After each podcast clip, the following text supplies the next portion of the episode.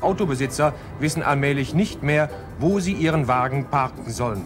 So soll es vorgekommen sein, dass ein Ehemann den Wagen so lange um einen Häuserblock kutschierte, bis die Ehefrau ihre neuen Hüte ausprobiert und einen gekauft hatte. Solchem Elend wollte die Stadt Duisburg ein für allemal ein Ende bereiten. Am 4. Januar 1954 nahm sie die ersten 20 Parkuhren in Betrieb. Und zwar mitten in der Innenstadt am Buchenbaum. Das war der Bereich, wo Horten sein erstes Kaufhaus hingestellt hatte. Es war eine große Grünfläche mit Wasserspielen und es war der Verkehrsknotenpunkt. Hier kamen alle Straßenbahnen, alle Busse an. Werner Pöhling, ehemaliger Mitarbeiter des Kultur- und Stadthistorischen Museums in Duisburg. Dort kann man noch ein Exemplar der frühen Modelle bewundern.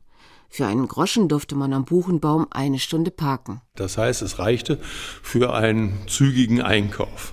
Und dann musste man wieder wegfahren und dem nächsten den Platz freimachen. Nachwerfen war auch nicht erlaubt. Die ersten Parkuhren bekam Duisburg aus der Schweiz für 300 Mark pro Stück. Später übernahm vor allem die Firma Kienzle die Produktion. Der Parkometer funktionierte nach dem Prinzip der Eieruhr.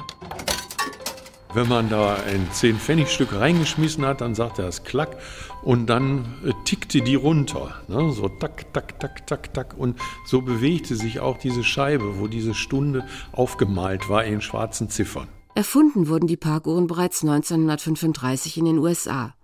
Dennoch war Duisburg nach Basel und Stockholm die dritte Stadt in Europa und die erste in der Bundesrepublik, die den Parkzeitmesser einsetzte.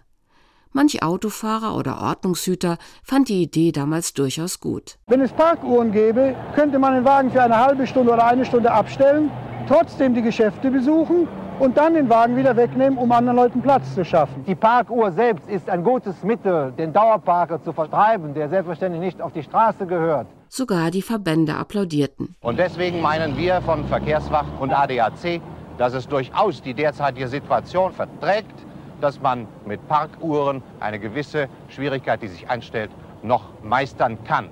Doch viele rebellierten auch gegen die Groschengräber oder zogen gar vor Gericht.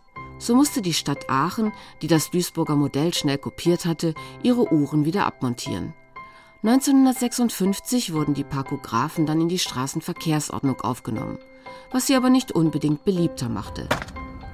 Sie wurden getreten, zerkratzt, angekokelt, mit Kaugummi verklebt. Der frühere Kienzle-Ingenieur Ortwin Wokök. Wenn ich an Köln denke, die haben reihenweise die Parkuhren abgesägt und haben sie reingeschmissen. Ein besonderes Schicksal ereilte eine der ersten Duisburger Parkuhren. Ein Fernsehteam des NWDR wollte über die neumodische Errungenschaft berichten und holte sich aus einem naheliegenden Büro eine junge Dame, die den Parkographen vorführen sollte, Regina Hermbusche. Die war zwar äußerst telegen, hatte aber einen kleinen Nachteil. Ich hatte ja keinen Führerschein. So kam es, wie es kommen musste. In ihrer Aufregung verwechselte sie Gas- und Bremspedal. Da bin ich gar nicht erst dazu gekommen, Geld einzuwerfen, weil ich vorher den schon umgefahren hatte, den Parkographen, den ersten in Duisburg am Buchenbaum 4.